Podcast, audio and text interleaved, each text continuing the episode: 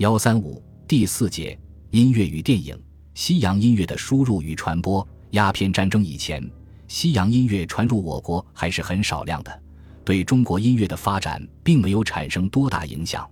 鸦片战争以后，伴随着西方列强的侵入，西洋音乐开始涌入中国，但输入者主要是西方传教士。输入中国的西洋音乐并不是其音乐中的优秀部分，其内容以宗教音乐为主，兼有一些舞曲和通俗歌曲。输入者的目的是利用音乐为媒介，向中国人民灌输西方的宗教价值观念，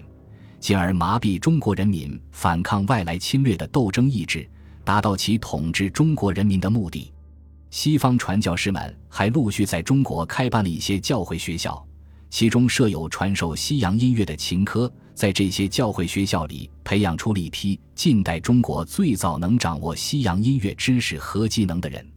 一八六零年洋务运动开始后，一些洋务派的官僚和知识分子为了结交西洋各国的人士，开始接触西洋音乐，其目的只是作为社交的一种手段，附庸风雅而已。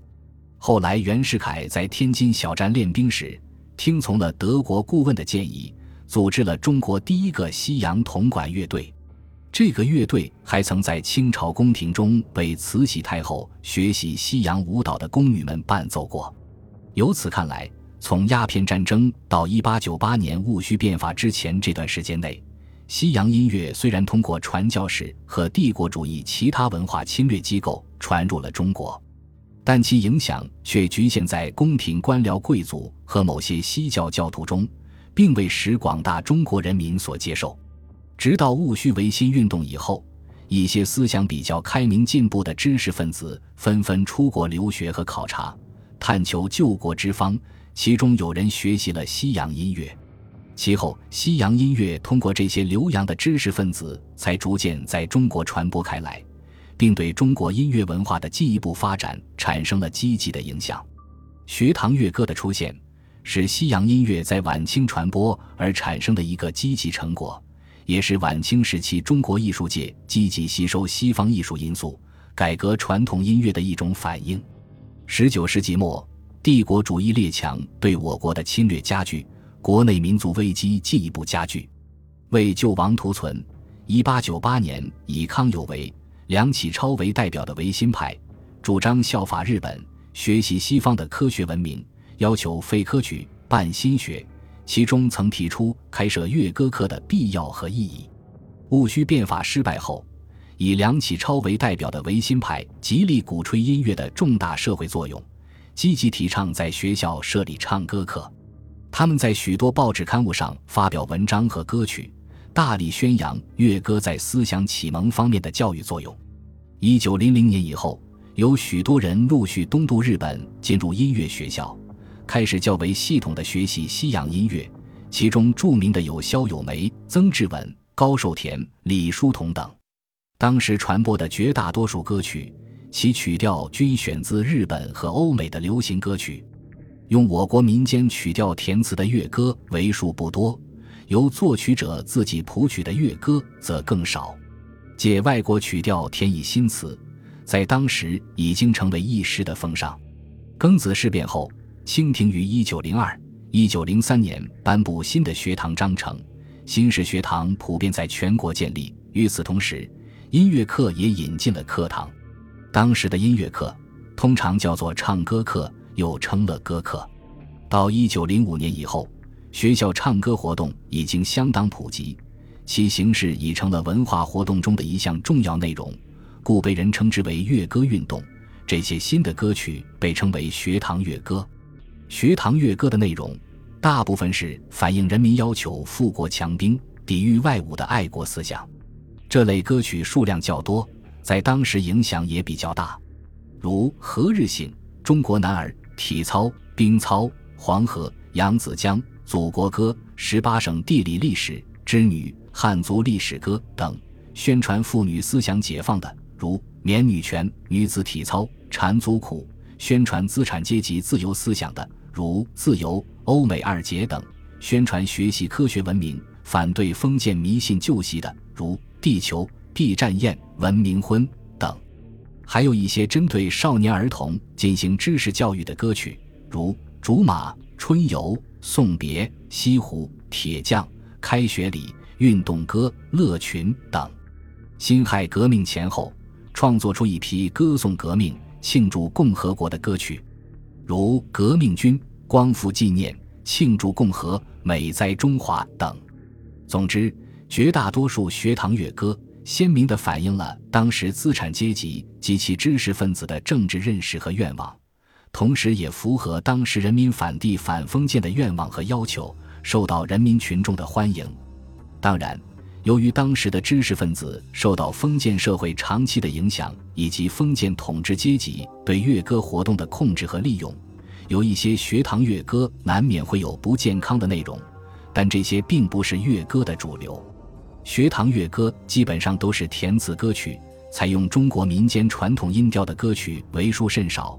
这是由于有很多从事歌曲编配的人并不是专业音乐家，还有一些作者因为受到维新运动的影响，倾心于欧美文化。另外还有一些是音乐教师，对民族民间音乐不熟悉，这就导致了大量填词学堂乐歌的出现。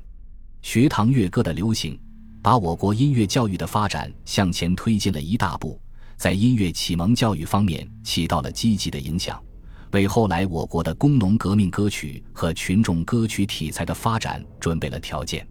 在学堂乐歌活动中，西洋音乐的基本理论知识和各种表演形式也被系统的介绍进来，使得五线谱及简谱这两种记谱法开始在我国流行，并由此产生了一批新的音乐教育家。一些优秀的学堂乐歌流传了相当长的时间，有些至今仍在群众中传唱，丰富了中国的音乐文化。在乐歌运动中涌现出了一批音乐家和音乐教育家，他们为当时近代中国的音乐文化发展做出了不可磨灭的贡献。在这些音乐家中，影响较大的代表人物是沈星公和李叔同。沈星公是学堂乐歌作者。音乐教育家，原名庆鸿，号书奎，笔名星公，上海人。一八九一年考入上海县学，一八九六年入南洋公学师范班，一九零一年任南洋公学附属小学教师，后赴日游学。一九零二年十一月，在东京留学生中创办了音乐讲习会。一九零三年回国任教原校，同时在务本女塾。龙门师范等校兼课教授乐歌，在日本时即开始编写乐歌，田配的歌曲词曲结合较好，内容题材广泛，歌词浅显易解，适合儿童特点。辛亥革命时期编有《革命军》等歌曲，反映了资产阶级民主革命思想。所编《学校唱歌集》是我国最早出版的学校唱歌集之一。辛亥革命后。编有《重编学校唱歌集》《民国唱歌集》等。一九三七年选编所作乐歌，出版了《新宫唱歌集》，其代表作上有《黄河》《革命必先急人心》《体操》《兵操》《铁匠》《竹马》《燕子》《迈步》《赛船》等。沈星公有比较鲜明的资产阶级民主共和思想和爱国思想，因此。他编的不少乐歌中反映了辛亥革命前后资产阶级革命派的政治主张和革命精神。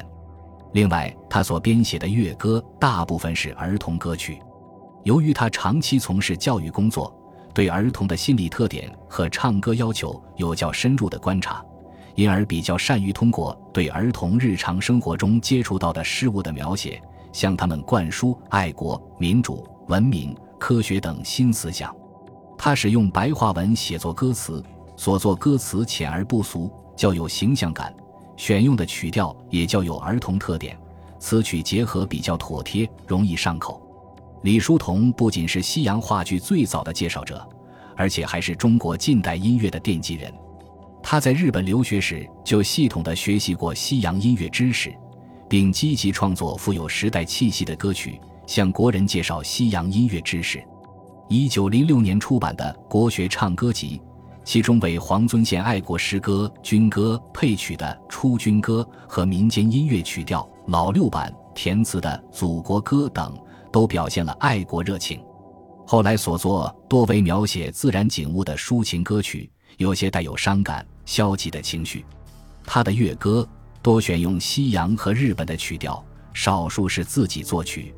歌词多为旧体诗词，文词秀丽，选曲填词，注意词曲结合。最早选用合唱歌曲填配乐歌，有些歌曲还带有钢琴伴奏谱。自作曲的《春游》和《留别》二首也分别为三部、二部合唱曲。其代表作还有《送别》《西湖》《春景》等。